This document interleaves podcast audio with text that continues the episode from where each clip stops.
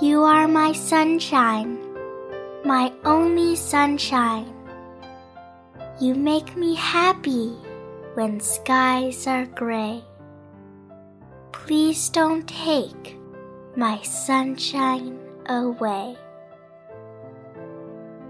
你是我的阳光，我唯一的阳光。当天空灰暗时，你给我带来快乐。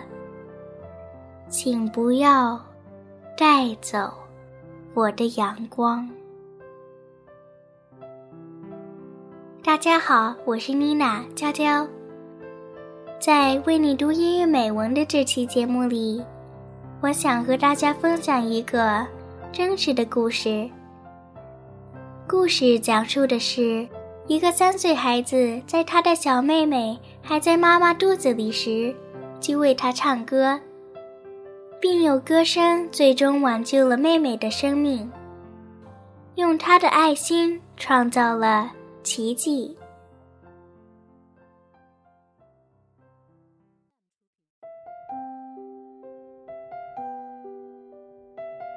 A miracle.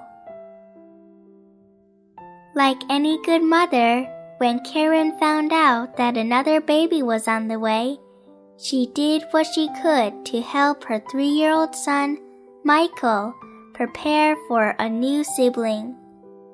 They found out that the new baby was going to be a girl. And day after day, night after night, Michael sang to his sister in Mommy's tummy. The pregnancy processed normally for Karen, an active member of the Panther Creek United Methodist Church in Morristown, Tennessee. Then the labor pains came. Every five minutes. Every minute. But complications arose during delivery hours of labor. Would a C section be required? Finally, Michael's little sister was born. But she was in serious condition. With sirens howling in the night, the ambulance rushed the infant to the neonatal intensive care unit at St. Mary's Hospital, Knoxville, Tennessee. The days inched by. The little girl grew worse. The pediatric specialist told the parents to be prepared for the worst.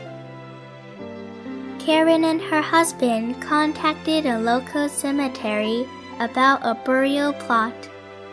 They originally fixed up a special room in their home for the new baby. Now they planned a funeral.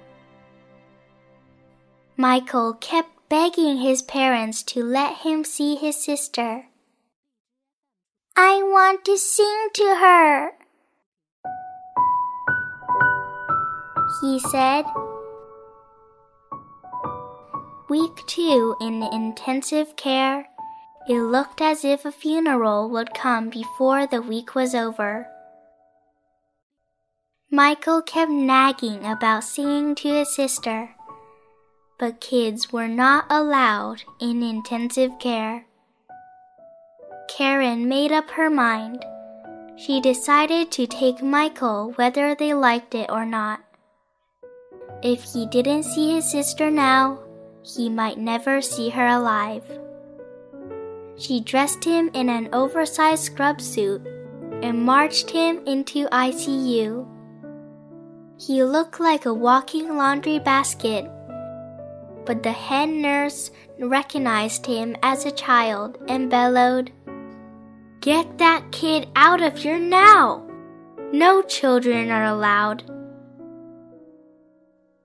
The mother and Karen rose up strong, and the usually mild mannered lady glared steel eyed into the head nurse's face, her lips in a firm line he is not leaving until he sings to his sister. Karen towed Michael to his sister's bedside. He gazed at the tiny infant losing the battle to live, and began to sing. In the pure hearted voice of a three year old, Michael sang, You are my sunshine, my only sunshine. You make me happy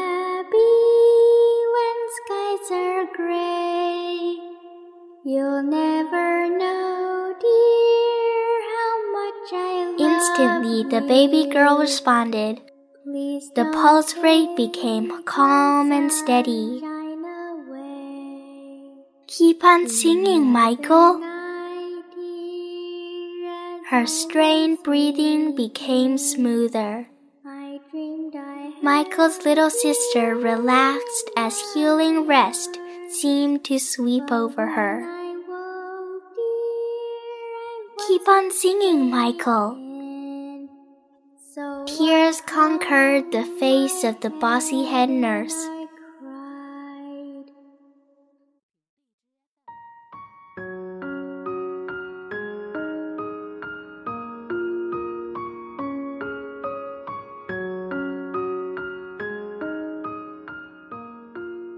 The next day, the very next day, the little girl was well enough to go home.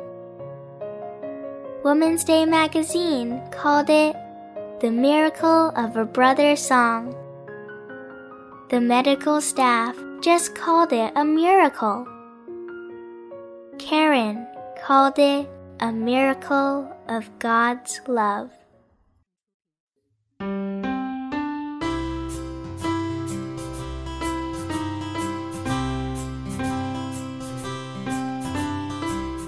故事到这里就结束了。听了这个故事，你有什么感想呢？你可以留言下方和我们分享。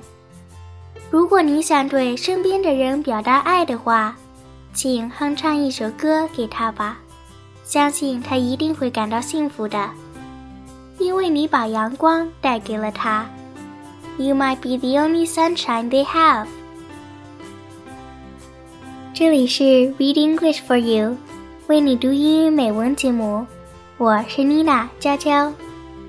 我们的新节目在每周三与你见面，不见不散。We'll see you next week. Bye bye.